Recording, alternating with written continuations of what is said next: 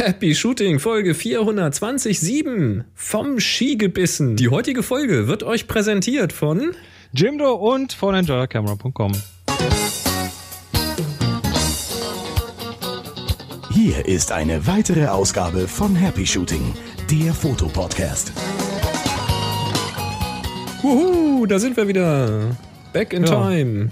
Ähm, hör mir auf, du. Das ist jetzt ja wieder voraufgenommen. Am 29.09.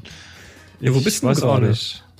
Jetzt bin ich gerade, wo bin ich denn jetzt gerade? 22, sind schon auf dem Weg zurück quasi. Und hier sind eure Moderatoren, Boris und Chris. Dieses WLAN in den Fliegern wird aber auch immer besser, du. Die Audioqualität ist ja der Wahnsinn.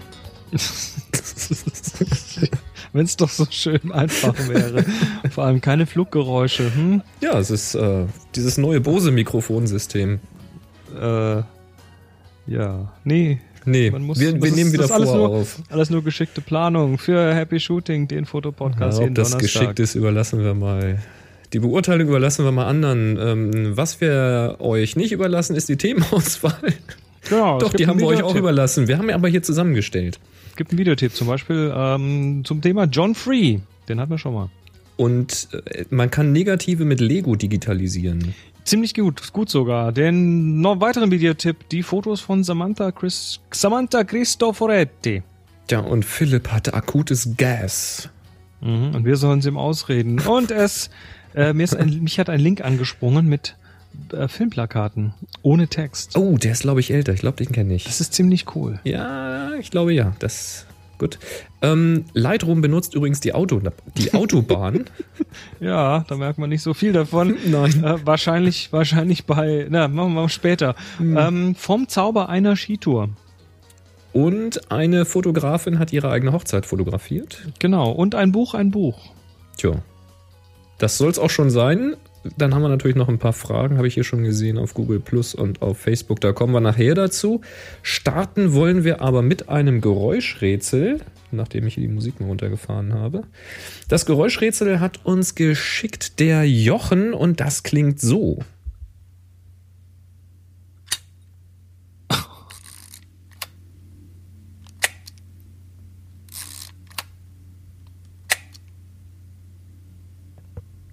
Ziemlich satt. Ja, doch. So hat so ein bisschen was von Waffe. Stimmt. Gatschunk, Ja, gatschunk. nachladen. Klingt so ein bisschen aggressiv. So ein bisschen Schießbuden-Sound. Also eine Leica klingt, klingt feiner. Ich weiß nicht, was es ist. Ich habe nicht geguckt. Also muss man nachher schauen. Ja, wir gucken nachher mal.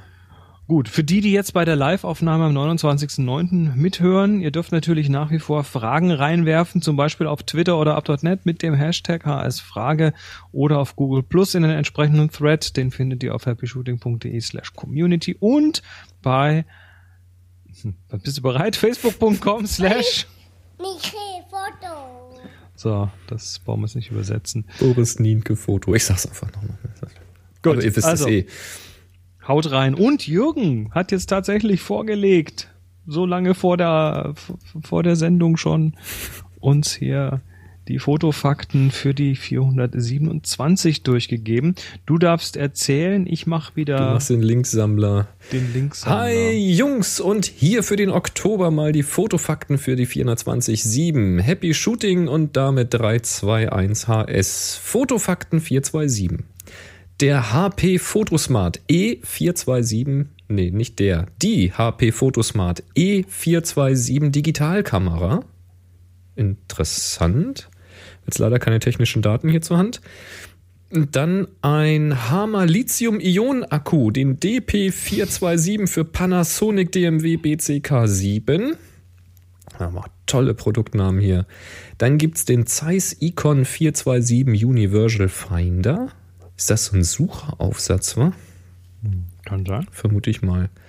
Und dann gibt es noch einmal HP Photosmart E427. Doch, das hat er aber oben schon mal gehabt. Also das ist eine, Eine. Doppelnennung. Bitte jetzt nicht mehr anrufen. Ja, also HP. Photosmart E427 bereits zweimal dabei, nicht mehr wieder wählen. Liebe Grüße, Jürgen.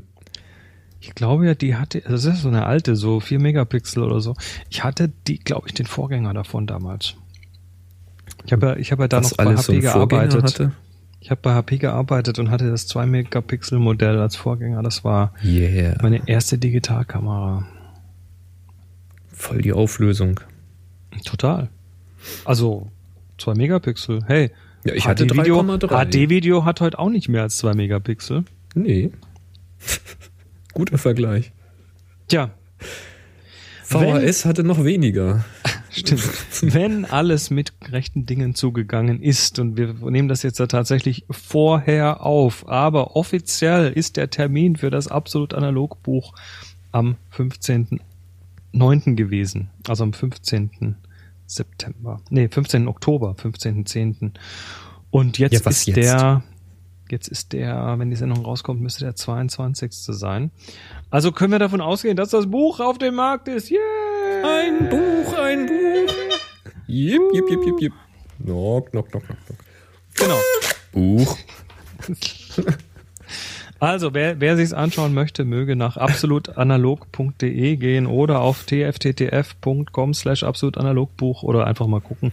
Das müsste jetzt in den einschlägigen Buchhandlungen äh, on- und offline erhältlich sein. Und Hast du denn auch irgend so eine Buchvorstellungsparty geplant mit Einladung und persönliche Signierstunde mit Referat und ähnlichem? so, so ähnlich, aber nicht wirklich so, wie du es jetzt dir ausmalst, sondern wir werden bei den äh, frisch angekündigt, so frisch angekündigt sind sie nicht mehr, bei den, bei den Workshops, die wir zum Thema machen werden, äh, hier in der Villa. Wir haben ja drei Workshops an jeweils zwei Terminen geplant, Ende Oktober, im November, im Dezember, im Februar, im und im April haben wir äh, Analog-Workshops für Ein- und Umsteiger, einen Großformat-Workshop und einen Hybrid-Workshop geplant und die äh, sind äh, hier in der Villa und haben im Preis inbegriffen eine signierte Kopie des Buches. Yay. Yay. Oder wer es schon hat, kann seins mitbringen und wir, wir kritzeln was rein. Dann gibt's aber kein Geld zurück, oder? Ähm, nicht wirklich, aber das Buch kann man ja dann auch zweimal haben und einmal verschenken oder so. Mhm. Ist übrigens, ähm, wer, wer das mehr davon wissen möchte, also ne, man muss die Katze nicht im Sack kaufen, sondern es ist tatsächlich auf Amazon, ähm, da gibt's ja dieses Blick ins Buch und es sind große Teile des Buches tatsächlich dort einsehbar. Also ich sag mal, die, die Hälfte sicher. Man Ja, kann sich also dann schon mal durch diverseste Kapitel durchklicken und gucken, ob es einem passt. Ich bin mal sehr gespannt. Und es ist ein sehr schönes Buch geworden. Sag ich jetzt mal so. Ach, bin so stolz. du, das kann man auch sein. Das ist ein großes Projekt. Das ist Das- bestimmt das- ein sehr, sehr schönes Gefühl. Psst, Und das Hm? nächste läuft schon. Das nächste läuft schon. Ein neues Buch. Ja. Ich lass, sag aber nicht was. lass mal das erste erstmal da sein. Ich sag mal noch nicht was. Ja, das ist ja jetzt da, wenn die Leute das hören. Ja, ja, ja, ja, ja, ist klar. Nee, ich meine, bis äh, zur Ankündigung und so. Also das nächste läuft schon und vielleicht sogar schon das übernächste. Beim selben Verlag haben die jetzt, habt ihr Äh, jetzt ja, einen. Stein im Brett und so? Ja, ja, sicher. Sehr schön. Nee, das Buch, das Buch trifft gerade so einen Zahn, also oder so einen Nerv. Das äh, ist ganz interessant, weil ähm, es ist tatsächlich, während wir angefangen haben zu schreiben, sind so an allen Ecken irgendwo so dieses, ist dieses Thema analog wieder hochgekommen. Also bis zu, bis zu, ich glaube, ich habe es schon mal erzählt, bis zum ganzseitigen Artikel in der Hannoveranischen, in der Hanno- Hannoveraner Zeitung, in der Hatz, so eine komplette Seite zum Thema, boah, der Händler so und so hat wieder Film und verkauft ganz viel und der so und so entwickelt selber und dann rechts noch so ein Sidebar, wo dann so drin steht, so entwickelt man Film. Also total unglaublich, wie das teilweise jetzt hier Mhm. auch, auch, auch im Spiegelstern und so weiter zum Thema wird. Tja, Ja, ich wundere mich auch. Also ich, ich frage mich immer, Nö, also wundern tue ich mi- mich mi- nicht, das ist ja ein cooles Thema. mir persönlich kommt es natürlich so vor, als wenn dieses ganze Thema analog zunimmt. Aber das, ich habe natürlich ein sehr eingeschränktes Blickfeld. Ich habe natürlich eine sehr gezielte ähm, Freundesgruppe bei Facebook und bei Google Plus und bei Twitter und so weiter. Also deine Das, Filterbubble. das ist diese Filterbubble und das ist, man verfällt immer relativ schnell in den Glauben zu wissen, was gerade läuft, weil man natürlich in diesem Kontext, in dem man sich da jeden Tag bewegt, das mitkriegt. Mich würde tatsächlich mal interessieren, wie das so außerhalb ist. Also wie nehmen das irgendwie eure Eltern wahr? Ist, ist das auch so, dass die sagen, wir machen das jetzt wieder mehr oder der Schwager hat erzählt, er hat sich jetzt auch wieder eine analoge geholt oder irgendwie. Ist das tatsächlich so oder täuscht das? Weil wenn das tatsächlich so ist, dann frage ich mich, warum äh, es immer weniger äh, Firmen gibt, die Film produzieren. Das hatten wir ja auch schon ein paar Mal in den, in den Neuigkeiten, dass dann Filme nicht mehr produziert werden, dass das eingestellt wird. Und ich meine, es gibt immer mal wieder jemanden, der in die Bresche springt, so wie jetzt dieses äh, Kickstarter-Projekt, wo das Positivpapier gemacht wird, was so schnell ist, dass du es quasi fast wie so ein Film belichten kannst. Ist ja auch interessant, so für Großformat. Ähm, da kommen also auch neue Ideen, aber ja, wundert mich also schon so ein ich, bisschen. ich bin mir, ich, ich meine, ich habe jetzt das Thema mir schon gründlich schon gründlich ähm, rausgesucht beziehungsweise gründlich untersucht, was da so ist. Und diese Meldungen, die da jetzt verstärkt kommen, die kommen nicht verstärkt, weil wir verstärkt danach suchen, sondern die sind jetzt einfach mehr und das auch in den großen Medien und in den in den alteingesessenen Zeitungen, Zeitschriften, Magazinen. Das heißt, ich meine, das ist, das ist kein Mainstream-Thema, ganz sicher nicht, aber Hm. es ist zumindest jetzt, es wird jetzt wieder wahrgenommen. Ich glaube, da ist jetzt so eine, so eine gewisse, naja, so nachdem digital so abgeräumt hat, ist jetzt so eine gewisse, so eine Karenzzeit verstrichen und jetzt darf man wieder. Und ja, das wird weiterhin ein Nischenthema sein und bleiben und äh, da wird es auch nicht mehr rauskommen aus der Nische. Mainstream wird das nicht, aber ich denke, das hat eine ziemlich, also es ist ziemlich quietschfidel in, dies, in dieser Nische im Moment. Und das finde ich ganz schön. Okay, also der Hausmeister rückt natürlich da gerade meinen Gedanken gerade. Da hat er ganz recht. Er sagt, erst bricht analog um 95 Prozent ein und dann wird's wieder 10 Prozent mehr. Hilft jetzt Ja. nicht wirklich weiter, was die Produktion von Film angeht. Da hast du natürlich recht. Also selbst Naja, also wenn, die- die- wenn, wenn, wenn kaum noch was da ist und dann verdoppelt es sich selbst, dann hilft es auch noch nichts. Ne? Äh, das, also, also die, die großen Firmen werden dadurch jetzt nicht irgendwie plötzlich wieder alle gesund. Ähm, aber weißt du, es gibt zum Beispiel solche Sachen wie die, die, die Hollywood-Studios, die jetzt mit Kodak einen Vertrag geschlossen haben, damit Film weiter produziert wird. Also die einfach gesagt da ging haben, es um diese Mindestabnahmemengen und so. Ne? Genau, wir wollen, äh, es gibt genügend Regisseure, sei das jetzt J.J. Abrams oder Tarantino oder sonst was, die, die nicht auf digital drehen, die drehen auf Film. Und die haben jetzt äh, die Studios so weit gebracht, dass die mit Kodak einen Vertrag geschlossen haben und gesagt haben, hier, ihr müsst uns weiter Film produzieren, wir brauchen das Material, wir können nicht anders. Und das heißt, es geht schon, äh, es gibt schon so, so gewisse Ecken, wo das zumindest wieder ein bisschen gesicherter, gesicherterer wird. Das siehst du dann zum Beispiel, ähm, dass zum Beispiel der Kinofilm ja das gleich, den gleichen Formfaktor hat wie der 35 mm Film. Das heißt, dass die ganzen Maschinen und so weiter dann entsprechend mehr ausgelastet sind. Wobei die haben noch andere so Formate, weiter ne? so die haben ja auch 70 Millimeter und so. Ja, nur der Standard äh, Kinofilm hat erstmal seine 35 mm. Da kommt's halt mal her, ja. Das ist der Default. Ja klar, da gibt's andere Filme, aber Film wird weiter gehen, ganz sicher. Nun ja, also wir machen Spannend, auf jeden spannend. Fall, von, uns gibt's das Buch und die Workshops und alles ganz schön und guckt doch mal vorbei. Wer Da bin ich mal sehr gespannt. Vielleicht komme ich mal zu diesem Großformat-Workshop dazu, wenn das bei mir zeitlich passt. ja, und dann kommt zum Beispiel bald die Intrepid raus. Das ist ja diese, ähm, diese britische, Mhm. die, die über ein Kickstarter-Projekt gefundet wurde. Die Jungs, die sind äh, extrem fleißig am Arbeiten, hat sich alles ein bisschen verschoben, weil irgendwelche Teile ein bisschen später kamen, aber die haben jetzt einen eigenen, so eine eigene CNC-Fräse, mit der sie die ganzen Holzteile fräsen und hier was und da was und die sind also so richtig intensiv dran und ich weiß, dass einige Hörer sich die Intrepid geschossen haben und die müsste dann zumindest mal so, na, ich sag mal Oktober, November wahrscheinlich dann langsam aber sicher rausgehen.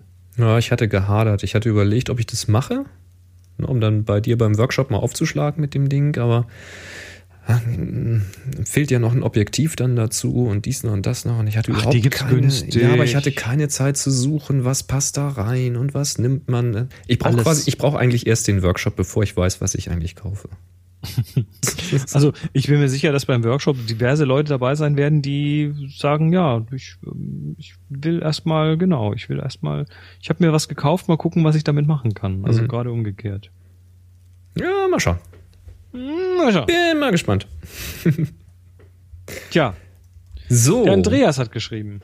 Richtig, der schreibt, hallo Boris, hallo Chris, vielleicht ist das ein Thema für Happy Shooting. Die estnische, estnische Fotografin Lisa Lutz, wahrscheinlich einfach nur Lisa, Lisa Lutz, Lisa Latz aus Tallinn. Also ich weiß keine Ahnung, wie man es richtig ausspricht. Ich lese mal so, wie es hier steht. Lisa Lutz aus Tallinn Alles richtig, glaube ich. hat ihre eigene Hochzeit fotografiert und das Ergebnis kann sich sehen lassen. Viele Grüße, Andreas. Ja, warum auch nicht?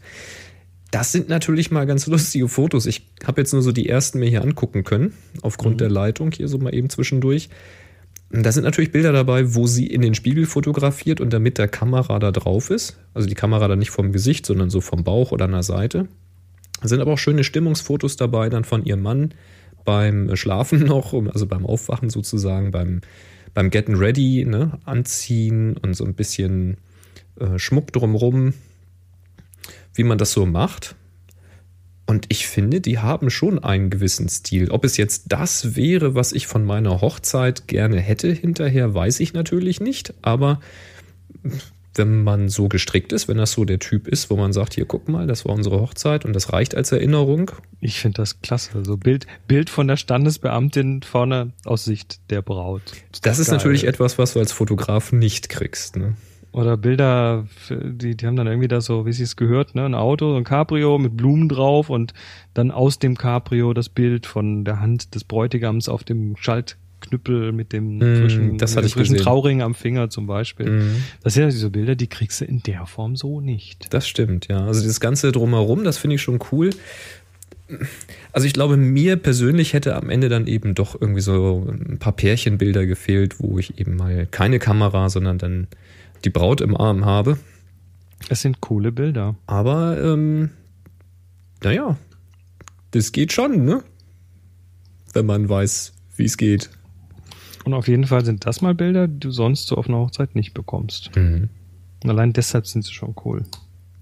Ja, und sie sind halt auch wirklich ähm, von, der, von der Komposition und so sind auch wirklich gut gemacht. Also das sind jetzt alles andere als einfache Schnappschüsse oder so. Aber ist halt eine Fotografin, also die weiß schon da, wie, wie man es macht. Ne? Sehr cool. Also schaut euch das mal an und falls ihr heiraten wollt und wollt nicht so viel Geld für einen Fotografen ausgeben, ist das natürlich eine Option. Und ansonsten schreibt ihr mich einfach mal an. Genau. Ja. So schaut's aus. Der Sebastian hat uns auch was Interessantes geschickt. Da bin ich noch unsicher, was das eigentlich genau ist. Ähm, ich, ich lese erstmal vor. Es geht um Vollmondnächte und vom Zauber einer Skitour, wo ich mich erstmal gewundert, hab, gewundert habe, wie man jetzt Skitour schreibt.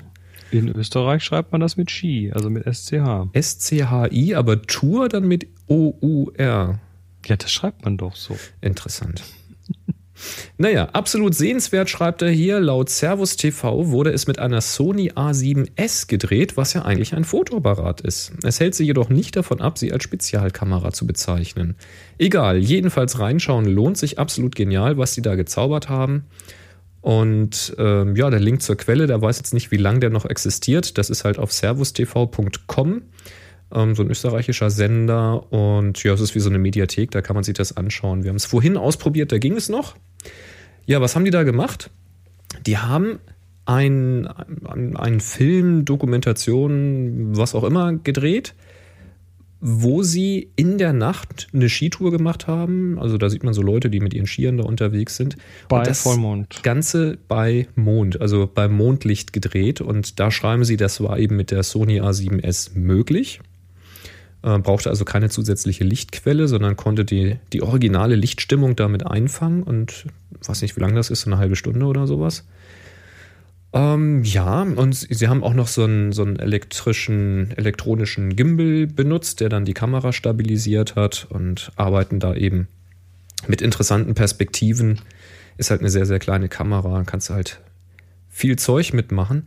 Und ich bin mir jetzt nicht sicher, ob das jetzt irgendein gesponserter Sony-Beitrag ist, also, Also quasi Werbung. Kannst du, fast, kannst du fast von ausgehen, dass das in irgendeiner Form, dass sie zumindest irgendwie die Kamera und so weiter gestellt hab, bekommen haben, weil sie schreiben ja sogar in ihren in ihren Shownotes zu diesem Video, dass es unbedingt ne, von einer Kamera Sony A7 hochlichtstarke, Ja, welche ja, ja, einzigartige. Stimmung extrem authentisch transportiert.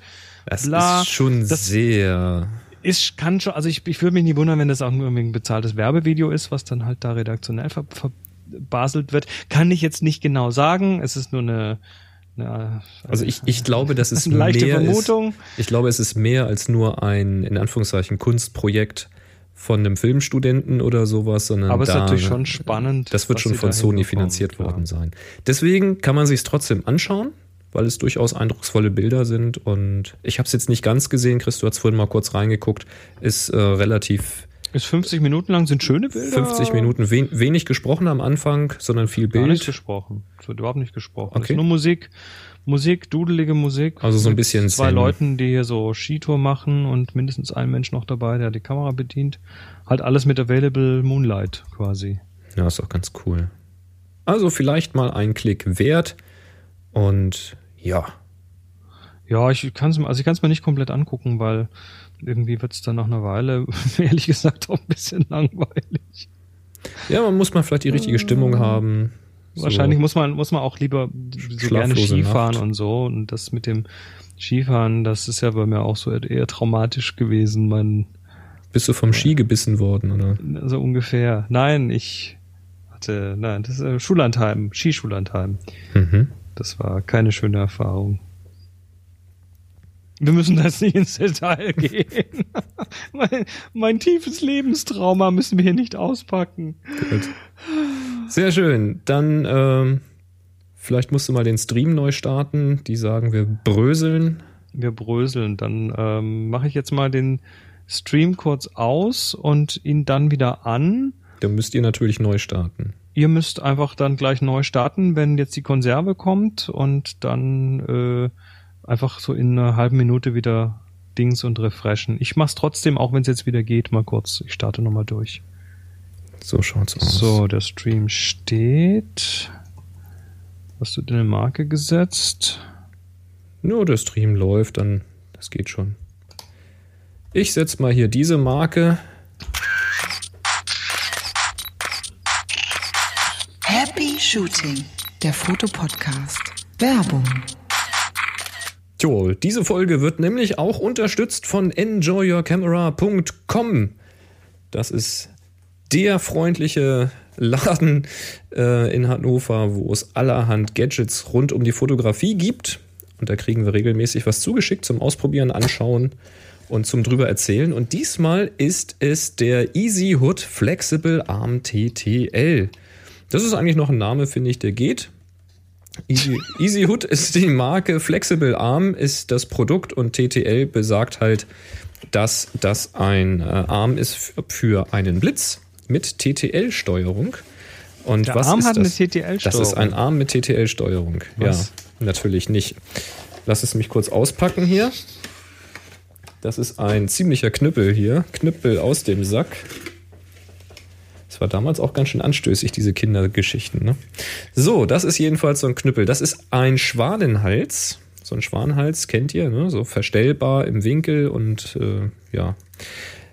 An der einen Seite ist ein Blitzfuß dran, das heißt, das Ganze lässt sich oben auf die Kamera drauf stecken und dann habt ihr quasi im Blitzschuh ein, von der Kamera einen Schwanenhals stecken und am anderen Ende vom Schwanenhals ist der Blitzschuh, wo ihr dann einen TTL-fähigen Blitz draufstecken könnt.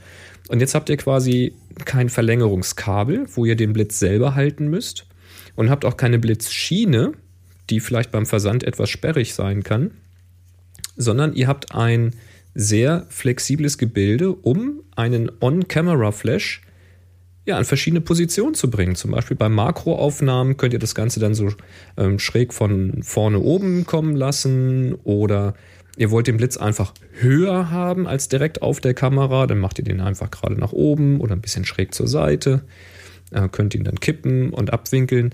Und das Interessante ist, dass dieses Ding mordsmäßig stabil ist. Ich hatte halt erst gedacht, als ich das gesehen habe, wie soll denn so ein Schwanenhals bitteschön einen Blitz auf der Kamera festhalten? Das knickt doch ab, weil so ein Blitz, der wiegt ja ein bisschen was, ne? So mit vier Batterien und das Gerät selbst. Aber das Ding ist so ähm, fest und lässt sich aber trotzdem, also eben mit ein bisschen Kraftaufwand an beliebigen Stellen eben knicken und äh, drehen und verwinkeln. Ich übertreibe es jetzt mal nicht, weil ich will es gleich wieder wegpacken, da wird es im geraden Zustand weggepackt. Gerade machen wird schwieriger sein als anknicken. Und, und das ist, also ich, damit ich es richtig verstehe, du hast dann, du, von der Kamera wird zum Blitz die TTL-Information durchgeleitet. Genau, was ja relativ simpel ist. Okay. Das ist wie ein Kabel. Ne? Da wird innen drin wird ein Kabel durchgehen. Okay. Ähm, das heißt, du hast volle TTL-Kontrolle über den Blitz, ähm, was ja durchaus praktisch sein kann. Ne? So, je nachdem, was man vorhat. Äh, so Highspeed-Synchronisation und solche Späße, das kriegst du damit dann natürlich alles hin. Ja, ist ähm, ein witziges Ding. Ich finde es trotzdem sehr skurril. Also es wird sicherlich ein Problemlöser sein für ganz spezielle Fälle. Ich muss aber gestehen, so einen Fall hatte ich jetzt bisher noch nicht. Ich mache allerdings auch den Blitz aus der Achse, aus der optischen. Genau, aber das ist halt, also ich würde zum Beispiel damit nicht rumlaufen, wenn das Ding einfach senkrecht nach oben zeigt und ich People-Fotografie mache. Ich denke mal, das ist eher so ein Problemlöser im Bereich Makro, im Bereich Produktfotografie und solche Geschichten. Oder wirklich sehr, sehr spezielle Setups. Aber es ist quasi wie eine Schiene, nur dass du Nur flexibel. Den, den überall hin tun kannst, wo du möchtest. Genau, kannst ihn eben auch ähm, 90 Grad zur Seite knicken und ein bisschen äh, von der Seite kommen lassen oder nach oben. Oder du winkelst dann den Blitz äh, schräg nach oben. Oder, oder, oder, oder.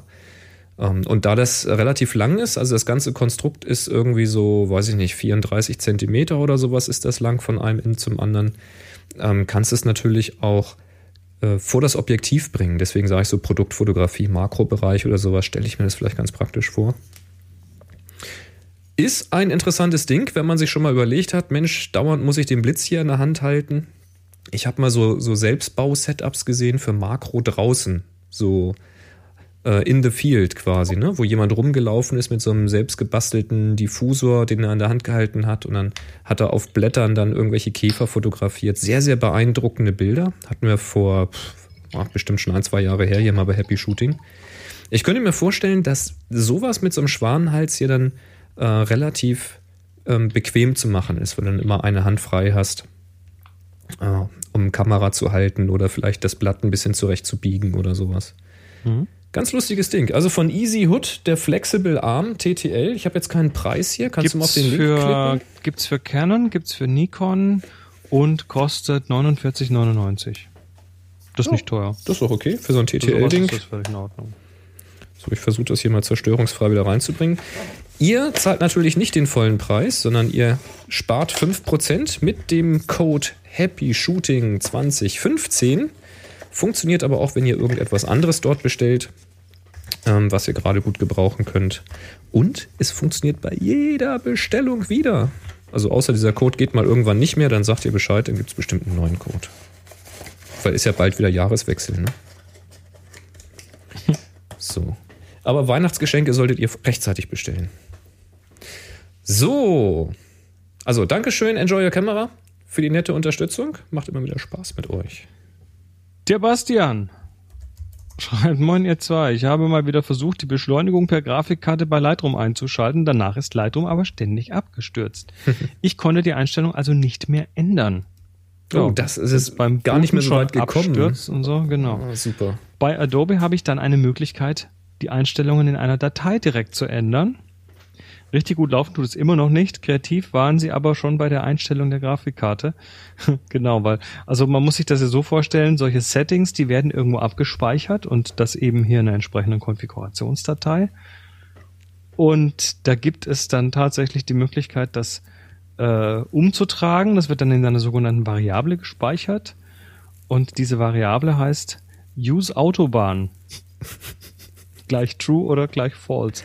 Also nicht etwa GPU, True oder False? Nein, nein, sondern Use, Autobahn. Die, die nennen also, ihr in, intern nennen die also tatsächlich die Grafikbeschleunigung, nennen die Autobahn.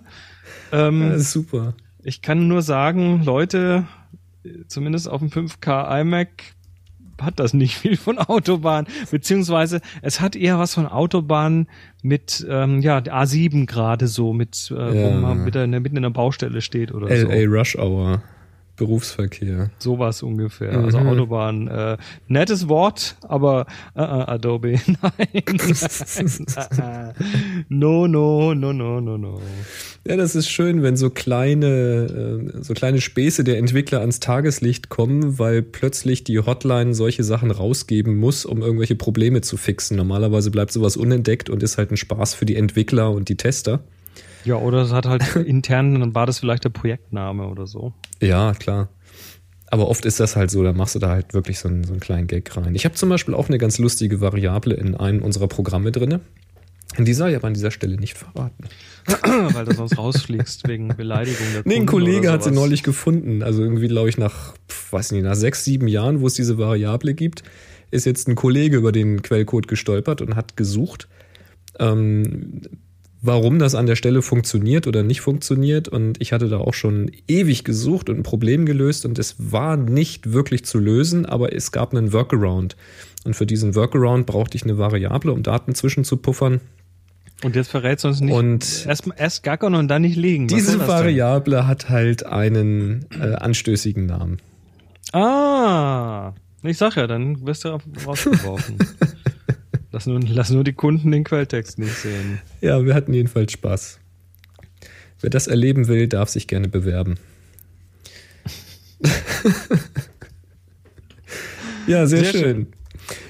Du hast einen alten Link, glaube ich, aufgetan. Wenn das der ist, ich darf mal kurz Ja, das draufklicken. Ist, ist jetzt frisch gepublished am 27. September. Das ist noch nicht so ganz alt. Ja, vielleicht sind das neue, dann kann das ja sein. Und äh, zwar geht es um Filmplakate, die, ja, das sind neue, aber das ist das gleiche Prinzip. Mhm. die ohne Text daherkommen. Also es gibt so, so, so solche iconic Filmplakate von hier Saving Mr. Banks oder Black Swan oder Casino Royale oder Dirty Harry oder Forrest Gump oder Free Willy, Gladiator und so weiter. Da gibt es auch eine ganze Menge an Filmplakat. Und ich dachte zuerst, "Na, das ist doof irgendwie, aber ich habe mir die dann angeschaut und Dirty hat Harry ist ja- tatsächlich eine extrem andere Wirkung, wenn du dir die anschaust. Also die, die sind natürlich so fotografiert oder zusammengekompositet, wie auch immer, dass, da dies- dass sie natürlich entsprechend negativen Raum haben für Titel und so weiter. Mhm. Aber trotz haben die dann ohne diesen Text da drauf einfach nochmal eine ganz andere Wirkung, weil man sie halt mit Text kennt und dann plötzlich fühlen die sich dann doch sehr, ja, sehr offen an, sehr Ja, weitläufig, sehr weit, genau, das wäre so der, der Begriff gerade. Das sind halt gewesen. weite Kompositionen. Das sind Kompositionen, wo Platz drauf ist. Quantum of Solace zum Beispiel hier, James Bond. Beim Gladiator halt ganz interessant, dass er dann so ab Hüfte so Ins ins Schwarz Schämen, absäuft, ins? Schemenhafte verschwindet, damit du eben Text hinpacken kannst, ohne dass er stört und so. Mhm. Sehr interessant, ja. Lethal Nicht Weapon auch. Mhm. Terminator, Titanic. Bei Titanic mussten sie tatsächlich, oder haben sie tatsächlich unten so ab, also die zwei, ne, so hier, ah, vorne auf dem Schiff mit ausgebreiteten Armen und dann hast du unten, taucht so ins Schwarz ab. Naja, war wahrscheinlich nicht genug Bild dafür da oder es war halt nicht gut genug für den Text, nicht genug Kontrast da. Also ist klasse, finde ich schön spannend, das zu sehen, Ja, ach, da sind, da sind die, die ich schon kenne hier. Terminator kannte ich schon, genau, Titanic. Mhm. Mhm, mhm, mhm. Ich weiß es auch nicht, ob das tatsächlich dann die Originalfotos sind oder ob die irgendwie. Das, was ich mal hatte, da hatten sie geschrieben, wurden. ja, da hatten sie geschrieben, dass sie es irgendwie wegretuschiert hätten. Das äh, kann natürlich hier auch der Fall sein. Also sie haben auf jeden Fall eine extrem andere Wirkung als mit Text. Yep. Das ist cool. Schaut ihr euch ruhig mal Ja. an. Das ist übrigens hier Folge 427. Also wenn ihr auf happyshooting.de geht, Folge 427, dann findet ihr den passenden Link in den Shownotes. Was ja auch umgekehrt immer wieder gilt. Ne? Also wenn man ein Foto macht, immer Gedanken dazu machen, wie das Foto verwendet werden soll. Also oft hat man einfach so einen Treffer, wo man dann eben sagt, dieses Bild könnte man mal toll dafür verwenden.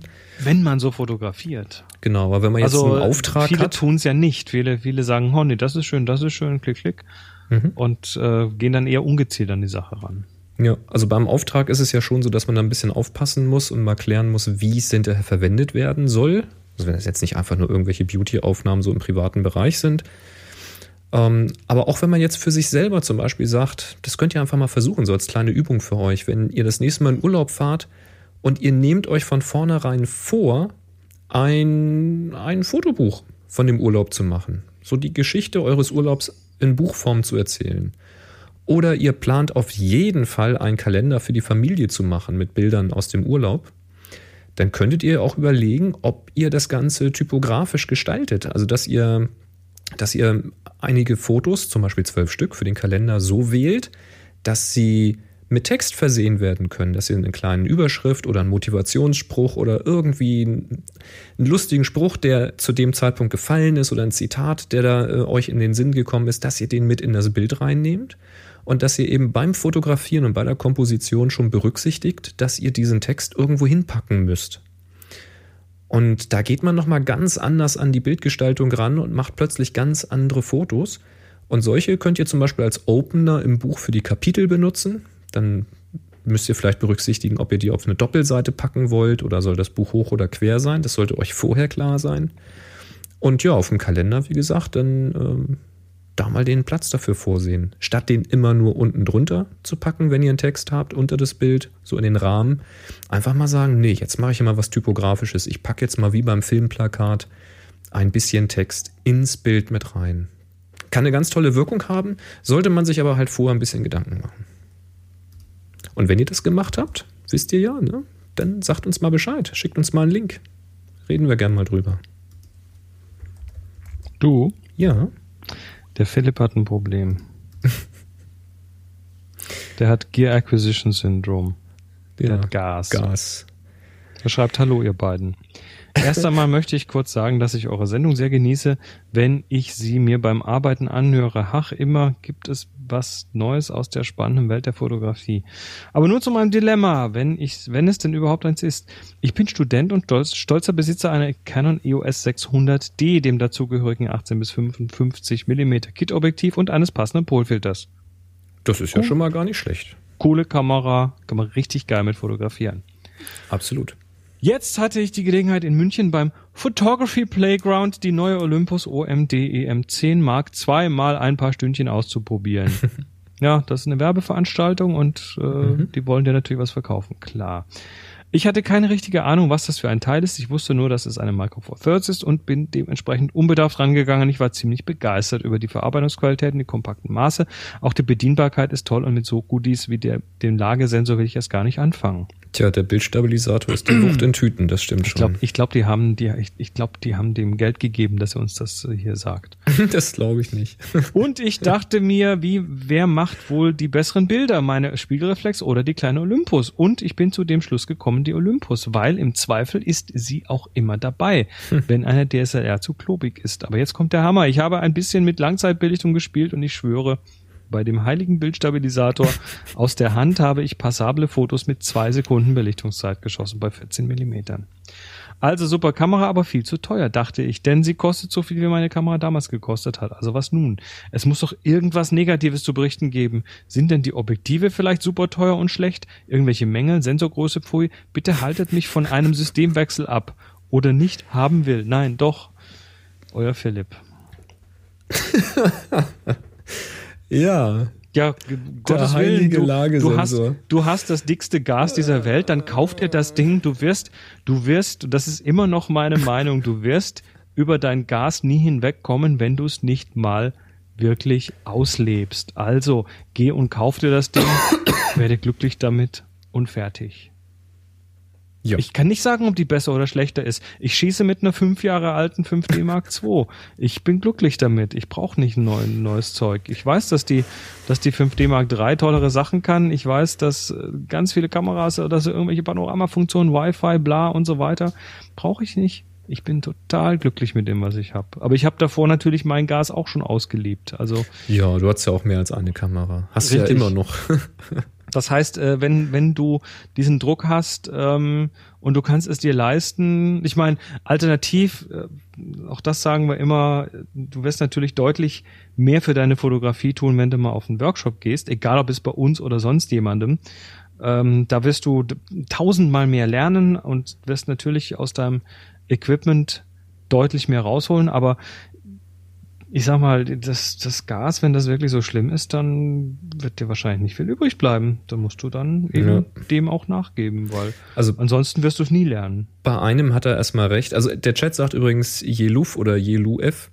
Äh, tja, dem Gas bin ich auch unterlegen, habe sowohl Canon als auch Olympus im Hause. Das geht mir übrigens genauso. Also da Das will ich ja gar nicht erst tun. Zwei Systeme, bin ich denn blöd? Nö. Das ist in der Tat eigentlich total bekloppt, funktioniert aber dann doch erstaunlich gut. Ähm, also Philipp, du wärst dann jetzt, schön. du wärst jetzt zumindest der Dritte im Bunde. Ähm, du kannst das machen. Und äh, Philipp hat ja schon recht. Also die 600D ist jetzt nun wirklich nicht groß. Ne? Die ist schon eine kleine Kamera. Ein 18 bis 55 ist jetzt auch kein Riesenobjektiv. Das ist schon alles in Ordnung. Aber wenn du das mit so einer ähm, EM10 vergleichst, die ist wirklich extrem flach. Und wenn du da jetzt nicht unbedingt so ein Pro-Objektiv von Olympus davor schnallst, sondern nimmst da ein in Anführungszeichen einfaches Objektiv, so ein 25 mm 1.8 oder ein 45 1.8 oder äh, so ein kleines motorisiertes Standardzoom, dann ist das wirklich schlank und du kannst das wirklich so in eine größere Jackentasche stecken oder in so eine kleine Gürteltasche. Also was du in so eine kleine Umhängetasche alles reinkriegst, ohne dass du wirklich schleppst, sondern äh, das einfach mit dabei hast, das ist schon cool. Und im Zweifel ist die Kamera, die du dabei hast, eben die bessere. Und wenn du Ja, aber mit dafür deinen- hast du doch heute ein iPhone in der Tasche. wenn, wenn, wenn, ja, das ist noch ein Unterschied. Und wenn du mit den, wenn du mit deinen Händen und der Bedienung klarkommst, dann ist das für mich eigentlich ganz klar, ähm, wenn du die Kohle hast, mach es, probier es, es ist toll. Sei dir aber folgender Dinge bewusst, das sind dann nämlich die negativen Seiten. Diese kleinen Kameras, die spiegellosen generell, quer durch alle Marken, das ist jetzt nicht Olympus spezifisch, das betrifft alle, fressen Strom wie Hund. Ähm, also sprich, alles, was da ist, wird aufgefressen und das schnell. Weil das Ding muss permanent den Sensor bedienen. Also der Sensor ist ja ständig aktiv, es muss ständig ein Bild angezeigt werden, sei es im Sucher auf dem Monitor oder sei es auf dem Display hinten. Es muss also immer irgendwas verarbeitet werden. Es ist die meiste Zeit die ähm, Belichtungsmessung aktiv, weil du dann eine Vorschau von deiner Belichtung siehst. Das frisst alles unglaublich viel Strom. Und wenn du mit deiner Canon vielleicht mit einer Akkuladung locker wahrscheinlich 1200 Fotos oder sowas machst oder 1500 Bilder machst mit einer Akkuladung, ähm, dann brauchst du bei der Olympus da schon drei, vier Akkus dafür. Also wenn du dann wirklich zum Dauereinsatz fährst oder bist den ganzen Tag unterwegs und willst viel fotografieren, dann solltest du genügend Akkus in der Tasche haben oder eben die Canon nicht verkaufen und bei solchen Einsätzen mit der Canon losziehen. Ähm, das ist mal das eine. Und wenn du so ganz extreme, butterweiche Freistellungen liebst, ne, so an deiner Canon, ich meine, du hast jetzt nur das Kit-Objektiv, da geht es ohnehin nicht, von daher wirst du nicht viel vermissen. Aber wenn du an die Canon mal irgendwie ein 50 mm 1.8 dran schraubst oder ein 85 1.8, das ist nochmal ein ganz anderer Schnack. Da musst du wesentlich mehr investieren, um sowas mit äh, einer Micro Four Thirds hinzukriegen. Ähm, Es wird zumindest schwieriger. Nichtsdestotrotz sind geile Fotos damit ähm, möglich. Ich habe ja die, die EM1 mir geholt, weil mir die 10er dann doch zu klein war. Aber wenn das äh, bei dir kein Problem ist, mach es. Und werd glücklich. Tja, da hast du leider Pech, ne? Wir haben es ja nicht ausgeredet.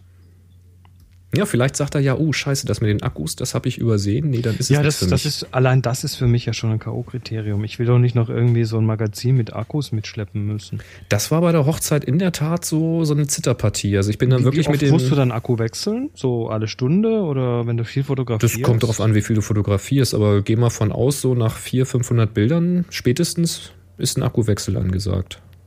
Ne, manchmal ein bisschen früher, wenn jetzt viel im, ähm, wenn die Kamera nicht in Standby kommt, weil du immer mal wieder durchguckst oder immer mal wieder was ausprobierst, dann auch früher. Aber ich habe ähm, bei dem Tag 1, 2, 3, 4 Akkus durchgeschossen. Wenn ich das mit der Canon, ähm, mit der 5D Mark I gemacht hätte, dann wäre ich wahrscheinlich mit anderthalb Akkus durchgekommen. Also das ist schon ein Unterschied. Naja, Tja, so ist es halt. lass uns über Samantha Cristoforetti reden. Wer ist denn Cristoforetti? Samantha Cristoforetti ist die erste italienische Astronautin auf der ISS. Ah, ist die jetzt gerade oben, oder was? Und die fotografiert. Nee, ist glaube ich schon wieder zurück. Okay. Die war äh, 2009. Nee, etwas später. Aber sie war 200 Tage auf der ISS Mhm. und hat dort unter anderem Fotos gemacht.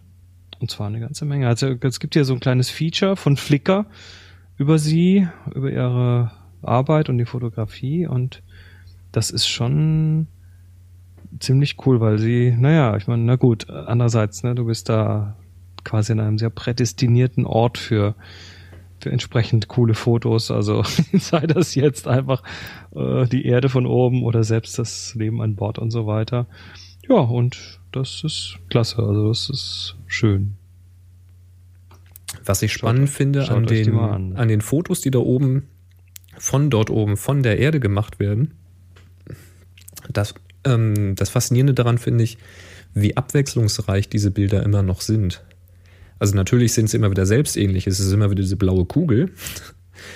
Aber unterschiedliche Leute, die da oben sind und dann da in der Cupola sitzen, in dieser Kuppel und da runter fotografieren, da hat doch jeder auch so seinen eigenen Stil, was er da so zeigt, wie er das zeigt, zu welcher Tageszeit und Der David sagt, die war dieses Jahr oben. Stimmt, das war nämlich noch nicht so lange her, dass ich davon gehört habe.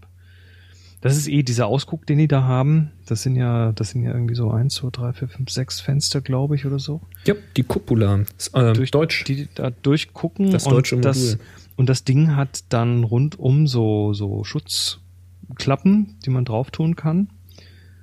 Also die von außen quasi draufgeklappt werden. Mhm. Und ich habe da mal irgendwo einen Bericht gehört, wo jemand davon erzählt hat.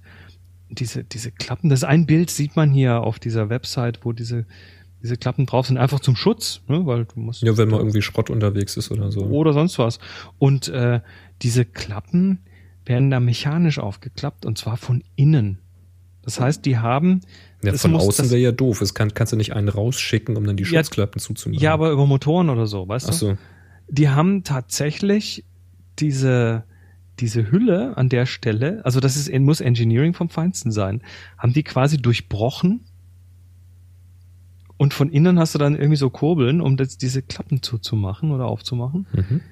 Das ist aber, ne, draußen ist Vakuum, drin nicht. Und da geht also dann irgendwie so ein Schaft da durch, der dann sich bewegt, diese Dinger bewegt und trotzdem noch dicht, dicht sein muss. Mhm. Das finde ich sehr spannend. Also irgendeine mechanische Übertragung durch eine Schleuse hindurch in der Wand oder so. Wie auch immer. Frag Kann mich natürlich auch magnetisch sein. Ne? Nee, ist es nicht. Es ist Aber- tatsächlich durchbrochen. Das äh, haben die in dem Bericht äh, Okay. erzählt. Interessant. Mhm. Nun ja, Wir machen noch mal ein paar Löcher rein, ein paar Kurbeln durch und wird schon irgendwie halten. Ne? was kann da schon schief gehen? Ja, es hat lang genug gehalten. Also es Ja. muss solide sein. Das finde ich cool. Fotos aus dem Weltall, ne? das ist auch noch so ein Platz, den ja, werde ich wahrscheinlich auch nicht mehr hinkommen. Ja, Schade sollen wir mal hin, eigentlich. mal einen Workshop da oben machen? Workshop auf die ISS? Na Mal klar. fragen, ob wir die mieten können. Wird Ja. ein bisschen vom Schlafplatz begrenzt, aber man kann die Leute ja dann stapeln, nicht wahr? Ja, du kriegst ja sowieso jetzt, also wenn wir zwei hochfliegen, dann kriegst du, glaube ich, noch maximal zwei mit, ne, in der Rakete. Ich glaube, vier sitzen immer drin, wenn sie hochfliegen. Wenn mich jetzt nicht alles täuscht. Also für zwei Teilnehmer wäre das dann. Naja, das muss man halt dann entsprechend teuer machen, weißt du. Ja. Ach ja, und dann kommt hier gerade noch von Jeluf oder Jeluf aus dem Chat, dass der Tim Pritlaff sie mal in Raumzeit interviewt hat, die Frau Cristoforetti. Und da verlinke ich auch nochmal hin, also wer das nachholen möchte. Der kann das da tun. Na hübsch. Die Fotos kann sie ja hier zeigen. Happy Shooting, der Fotopodcast. Werbung. So wie das der Carsten gemacht hat mit seiner Webseite. Der hat nämlich bei Jimdo, die auch diese Folge hier unterstützen, vielen Dank dafür, hat sich nämlich eine Seite gebastelt für sein Fotoprojekt. Chris, willst du mal vorlesen? Ja, der schreibt uns nämlich. Hallo Boris, hallo Chris, da ihr immer Werbung für Jimdo macht, habe ich mich entschlossen, für mein Langzeitprojekt auch mal eine Website zu erstellen. Da dies meine erste Website ist, habe ich ein paar Anläufe gebraucht, bis ich halbwegs zufrieden war. Mittlerweile klappt das Ergänzen von Inhalten aber tadellos. Ich weiß, dass ihr keine Rechtsberatung macht, aber was könnt ihr zum Impressum sagen? Was schreibt man da rein? Beziehungsweise muss ich dies ausfüllen? Macht weiter so und viele Grüße von der Elbe, Carsten. Ja, fangen wir mal bei der Webseite und seinem Projekt an. Genau, das ist das Elbe 312 mal 365 Projekt. Der Genau. hat nämlich am Flusskilometer 312 irgendwie eine Kamera deponiert. Vielleicht arbeitet er da. Und schreibt, äh, Ziel dieses Projektes ist es, ein Jahr lang täglich drei Bilder von der Elbe aufzunehmen und diese anschließend zu einem Zeitraffer zu verarbeiten. Das heißt, er hat jetzt hier äh, dreimal am Tag wird da das, die Kamera ausgelöst, die ist da fest verbaut wohl und er hat dann eine Unterseite ähm, für das Jahr 215, das heißt, da sind dann äh, die ganzen Bilder drunter Und dann hat er äh, ein, ein Ding über die Technik, wo er dann Bilder hat von der Technik und das ist ja hier ein Hightech-Projekt mit einem Mhm. Siemens Schaltmodul und Verkabelung vom Feinsten und die Kamera und dann noch irgendwie ein Akku drin und was weiß ich alles. Ähm, das sieht aus, als ob der Mensch sich mit der mit der E-Technik gut auskennt Ja, es ist ein schönes Bastelprojekt scheinbar. und Elektronik und allem. Ja. Das ist also ein schönes Projekt. Dann gibt's noch eine Kontaktseite, auf der ja er selber taucht da nicht auf. Ähm, das hätte ich mir an dieser Stelle übrigens gewünscht. hätte ich mir auch gewünscht, Also dass ich irgendwie ein Bild, von, ihm sehe. Carsten, Genau. was ich nicht mit, mit Schraubenzieher oder Lötkolben in der Hand, wie er gerade an der Kiste sitzt oder irgendwie Genau. sowas. Die Website ist übrigens vollflächig hinten mit einem vollflächigen Bild hinterlegt, was auch gut funktioniert. Also das ist so eine neblige, neblige Brücke hier. Ja, und dann äh, ist es äh, ist es tatsächlich auch noch eine Gratis-Seite. Also das ist jetzt die, die, die gar nichts kostet, aber das merkt man kaum. Da ist unten ein kleines Logo drauf. Tja, reicht ja auch aus für sowas, ne? So, und jetzt, jetzt gibt's hier ein Impressum und einen Datenschutz und einen Sitemap-Link. Ja, das Ähm, sind, glaube ich, die Platzhalter von dem Template, die hat aber noch nicht ausgefüllt. Genau, und es gibt tatsächlich, ähm, also braucht man ein Impressum für eine Website, sobald sie, ja. kommerziell, sobald, sobald sie kommerziell wird, auf jeden Fall. Ich weiß nicht, wie das jetzt bei so kleinen Privatprojekten ist, ob man da auch schon eine braucht. Genau, also an dieser Stelle keine Rechtsberatung. Genau. Da gibt's genügend Informationen im Web dazu. Meines Wissens brauchst du auf jeden Fall eins und wenn du gewerblich bist oder kommerziell bist, also sprich ein Banner oder irgendwas hast, dann müssen da noch andere Inhalte drin stehen. Ich kann mich jetzt aber auch irren. Aber meines Wissens muss man eins haben. Gut, ich bin mir da nicht ganz sicher. Ich habe auf jeden Fall eins, weil ich gewerblich bin. Ähm, du kannst dir aber mal ergoogeln, und zwar mit den Stichwörtern Impressum und Generator. Und es gibt nämlich online diverse Impressumsgeneratoren von irgendwelchen Rechtsanwaltskanzleien, die dann zwar auch sagen, hier, wir übernehmen keine Gewähr, aber die dir zumindestens äh, die, die entsprechenden Informationen bei dir abfragen und dir dann ein Impressum generieren, was du da Copy und Paste reintun kannst. Und ich ich sag jetzt mal, die müssten eigentlich ziemlich wasserdicht sein. Also da gehe ich bisher von aus, weil meins ist auch mit so einem Generator erstellt worden. Ich glaube E-Recht 24 oder irgendwie sowas in der Kiste. Zum Beispiel. Also einfach mal nach Impressum Generator suchen. Ja, da klickt man sich normalerweise zusammen, was man Ja. braucht. Ich weiß gar nicht, ob Jimdo selbst sowas anbietet. Das wäre mal ein Blick wert. Ähm, guck mal in der Hilfe oder frag mal die, die, den Support. Den kannst du mal anschreiben. Vielleicht haben die da schon einen Standardtext, den du benutzen kannst. Und ansonsten, was Chris sagt, einfach mal so einen Generator klicken. Hm. Da kommt dann in der Regel sowohl ein Impressum raus, als auch diese Geschichte mit, ähm, mit Datenschutz und so. So zwei Standardtexte gut ist. Ja, Ja, also wie gesagt, Seite finde ich ganz spannend. Ist ein, ist ein cooles Projekt. Da wird mit Sicherheit, wenn er fertig sein wird, auch das Video zu sehen sein. Und ja, also Carsten, wenn du Bock hast, dann mach mal irgendwie ein kleines Bild von dir, ein kleines Bastelfoto oder von, lass, lass dich fotografieren neben dieser Kiste oder sowas. Das gehört schon dazu. Das ist ja ein sehr, sehr persönliches Projekt. Finde ich schon sehr cool. Hm. Ja, wenn ihr sowas auch machen wollt, bei jimdo.com. Da könnt ihr euch eure eigene Set, Set, Setweite, eure eigene Webseite natürlich bauen und ihr spart 20% auf die Pro-Pakete mit dem Code Knollepolle. Das sind dann 4 Euro statt 5, ne? pro Monat. Pro 20 Monat. Prozent. 20 Prozent. Das ist ordentlich. Mit noch mehr tollen Features. Sehr schön. Ja. Ich bin Lego. heute auf, äh, ich bin heute über eine, über einen äh, Google Plus Post gestolpert und zwar von Hörer Kriso Jänel. Der hat nämlich das Problem gehabt, wie digitalisiert er am besten seine Negative.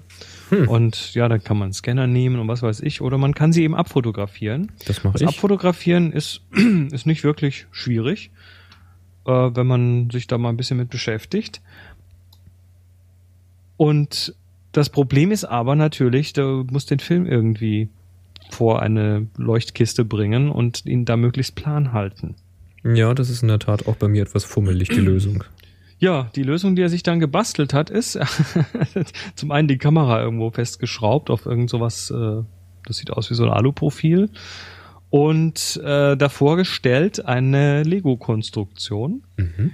in die er diesen Mi- Mittelformatfilm einlegt. Das ist also aus schwarzem Lego. Das wird ist ein Fenster, was genau richtig groß ist für den Film. Der wird da gut gehalten, kann man von der Seite reinschieben.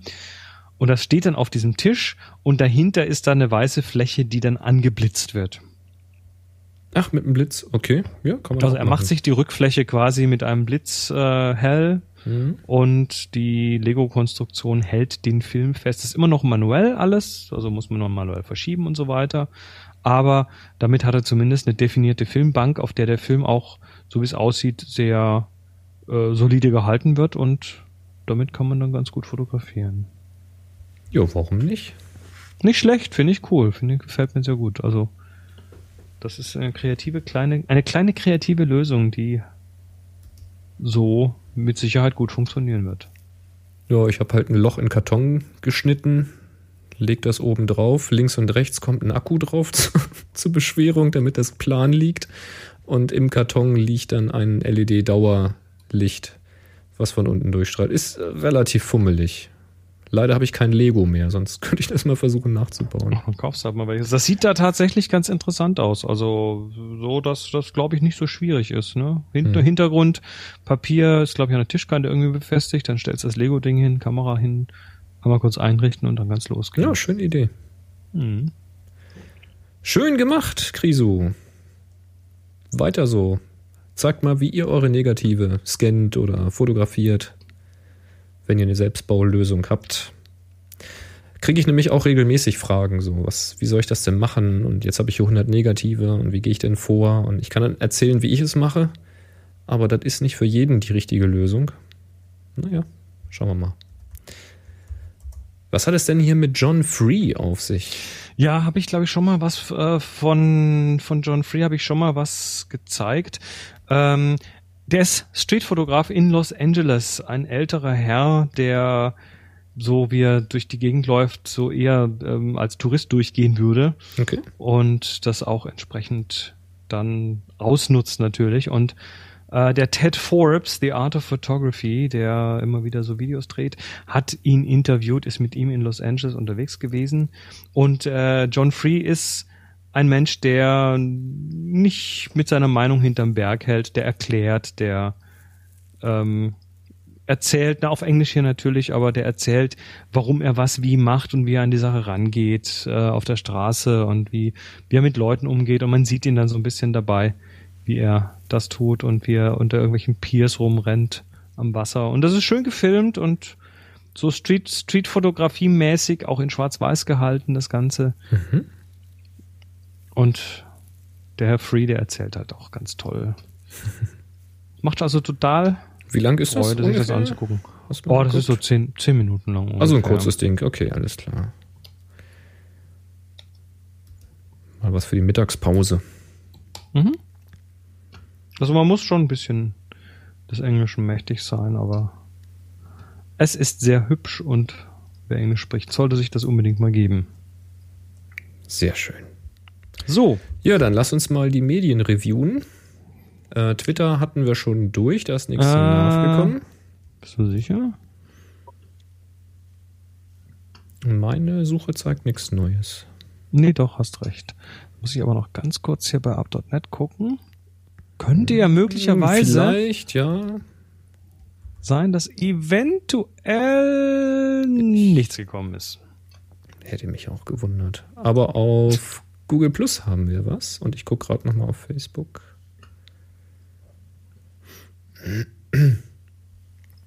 Auf Facebook haben wir auch was, genau. Dann fang doch mal mit Google Plus an. Ach so, das habe ich jetzt nicht offen. Achso, dann gucke ich da gerade. Moment. Du bist ja, du bist ja gerade eh da. Ich bin eh da, genau. Der Jürgen. Hallo, ihr beiden. Ich suche so einen Adapter. Was, was, was, was? Ich suche so einen Adapter, um runde Stangen an Lampenstativen festzumachen. Was? Nochmal. Ein Adapter, um runde Stangen an Lampenstativen festzumachen. Es gibt zum Beispiel von IKEA sehr günstige Verdunklungsrollos in verschiedenen Farben. Nur wie bekomme ich die auf meine Lampenstative? Vor allem so, dass ich sie hinterher wieder abbauen kann. Selber bauen ist wegen mangelnder Begabung keine gute Lösung. Bei eurem Sponsor bin ich auch nicht fündig geworden. Oder vielleicht habe ich nicht nur zwei linke Hände mit zehn Daumen, sondern bin auch noch blind. Danke für euren Podcast 321 Happy Shooting. Er möchte also ein Verdunklungsrollo an einem Lampenstativ festmachen. Wahrscheinlich, um sich einen Hintergrund zu bauen oder eine Kulisse zu bauen oder sowas. Da habe ich jetzt so aus dem Kopf ehrlich gesagt auch keine Idee. Die Aufgabe hatte ich noch nicht. Wie würde man das denn, ehrlich gesagt auch nichts dazu ein? Wie würde man sowas denn festkriegen? Also ich weiß, es gibt solche, ähm, auch so für Foto und Blitze gedacht, es gibt auch solche Zangen. Und diese Zangen haben an der Griffseite ein Gewinde, sodass du da das Spigott reinschrauben kannst. Und dann könntest du das Spigott in das Lampenstativ stecken, statt des Blitzschuhs oder statt des Neigers. Und mhm. oben an die Zange dann das Rollo dran klemmen, also die Rollo-Halterung dran klemmen. Das wäre zum Beispiel eine Option. Ich weiß jetzt nicht genau, wie die heißen, so, so Superklemp und sowas müssten sowas können. Hat, glaube ich, auch der Sponsor solche Dinger. Kannst du aber sonst auch überall mal gucken. Wäre jetzt so eine spontane Idee. Ansonsten wüsste ich jetzt ehrlich gesagt nicht so richtig. Hm. Vielleicht einfach, wenn, wenn das breit genug ist, dieses Verdunklungsrollo, also die, die Befestigungsschiene davon, dass man da tatsächlich ein Loch durchbohrt, was wiederum dick, dick genug ist für, ähm, ja, für, für, ähm, für dieses Spigott, dass man es einfach aufs Spigott steckt und dann zwei Stative nimmt, einmal links, einmal rechts. Wie so ein normales Hintergrundsystem, dann steckst du es einfach drauf. Manchmal mit einer Bohrmaschine da ein Loch, gut, du musst es einspannen, damit sie nicht wegkippt. Vielleicht kennst du ja jemanden, der bohren kann. So, Joachim. Der Hausmeister. Ach, der hat ihm gleich geantwortet. Versuch mal und dann kommt ein Link. Beziehungsweise sucht nach Stativ, Schelle, Klemme, Rohrklemme, sowas kriegst du ums halbe Geld auch bei Baumärkten, steht halt nicht Foto drauf. Ja, das ist immer ein guter Tipp, wenn man mal nach Sachen sucht. Hm, ich habe den äh, kompletten Google Plus Beitrag hier verlinkt. Das ist gut. Wer nachgucken möchte. In den Show Notes auf Folge 427. Dann haben wir auf Facebook den Marco. Ich habe eine Canon EOS 550D und noch nicht so viel Ahnung von Fotografie. Meine Kamera hat eine Funktion namens Tonwertpriorität, welches aktiv die Möglichkeit für ISO 100 sperrt aber wohl das Bild besser machen soll, halt die Tonwerte. Ich verstehe noch nicht so ganz, was genau die Funktion macht und ob bzw. wann sie sinnvoll ist, aktivieren oder lieber lassen.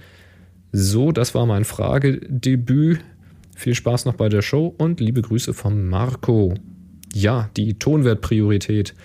Also zunächst mal könnte man ja schon fast sagen, da bin ich inzwischen auch rigoros, solange man nicht weiß, was das tut, entweder intensiv ausprobieren und wenn man noch nicht so weit ist, dass man weiß, wie man das ausprobiert, dann am besten abschalten, weil im Zweifel wird es schlechter.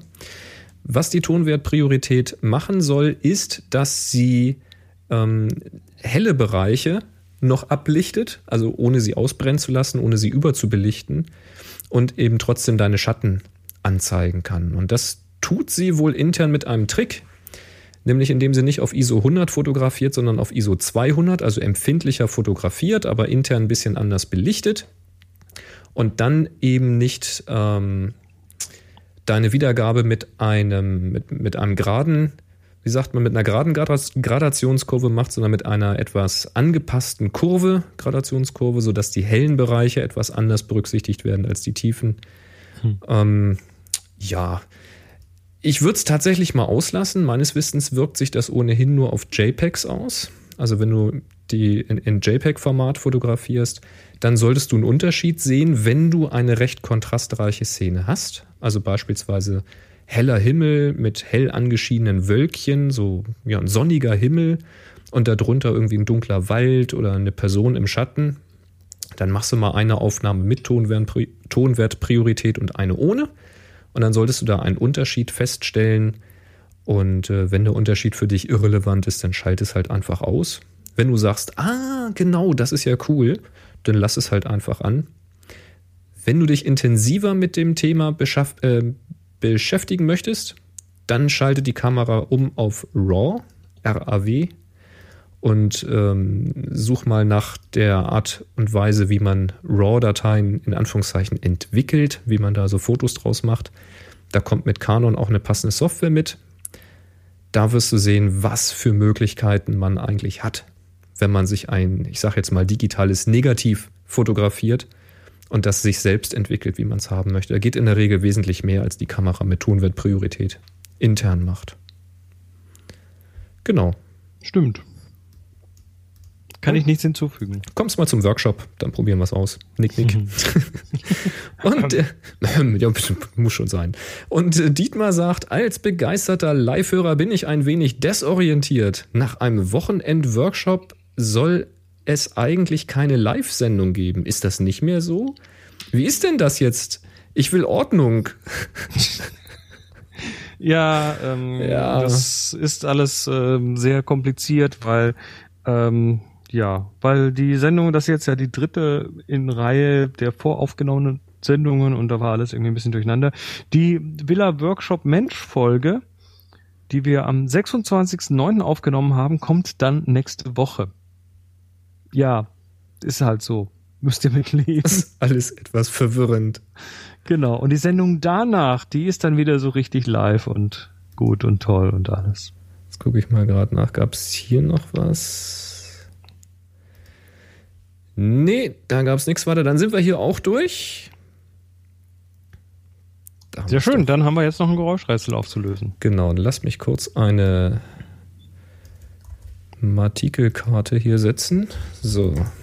Das Geräuschrätsel vom Jochen, das da so klingt.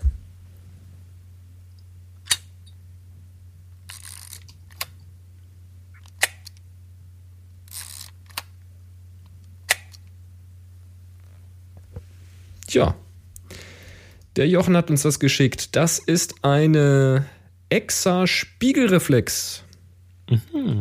Die Exa-Spiegelreflexkameras wurden von der Firma IHG, IHG. IHG in Dresden von 1949 bis 1990 gebaut. Dieser Brocken ist zwar so groß wie eine Rollfilmkamera, fast aber nur ein Kleinbildfilm. Der Auslöser ist nicht wie üblich rechts oben drauf, sondern links auf der Vorderseite. Nicht nur das Objektiv, sondern auch den Sucher kann man auswechseln. Aha. Im Geräuschrätsel modular das Ding, ja. im Geräuschrätsel hört man die EXA 1a mit Lichtschacht. Zuerst das Ausklappen des Lichtschachts und dann das übliche Ritsch-Ratsch-Klick oder vielleicht eher Klonk. Ja, cool. Sehr schön. Sehr interessant. Danke, Jochen.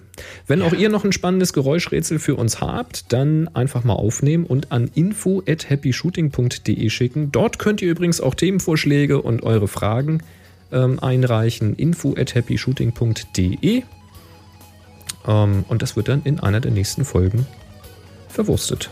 Uhu. Cool. Ja, dann. Ja. Mensch. Wir freuen uns, äh, dass Großen Dank auch an die Live-Hörer hier und die fleißigen Chatter und äh, Korrekteure. Unsere, Genau. Sou- unsere Soufflösen im Chat.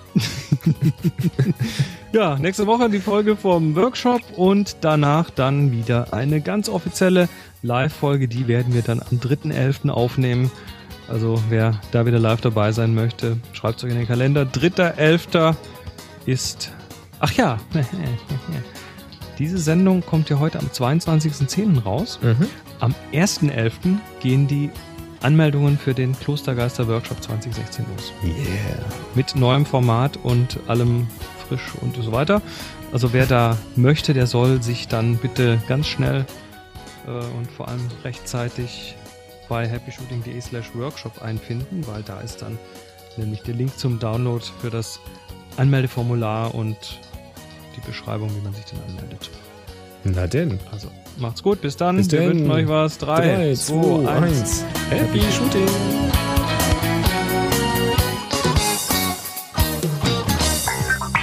Sie hörten eine weitere Produktion von nsonic www.nsonic.de